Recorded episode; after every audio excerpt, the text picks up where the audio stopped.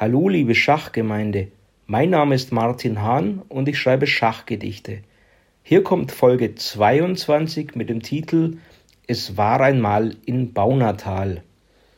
Es war einmal in Baunatal. Vielleicht auch Bonn. Naja, egal. Da war ich Gast beim Simultan. Da trat ich gegen Karpov an. Obwohl, ich glaub, der hieß Anand. Doch klar ist, auf dem Schachbrett stand, trotz der Warnung meiner Mahner, ein sehr scharfer Sizilianer. Nein, ich mein, es war Benoni. Neben mir saß Luca Toni. Oder hieß der Toni Kroos?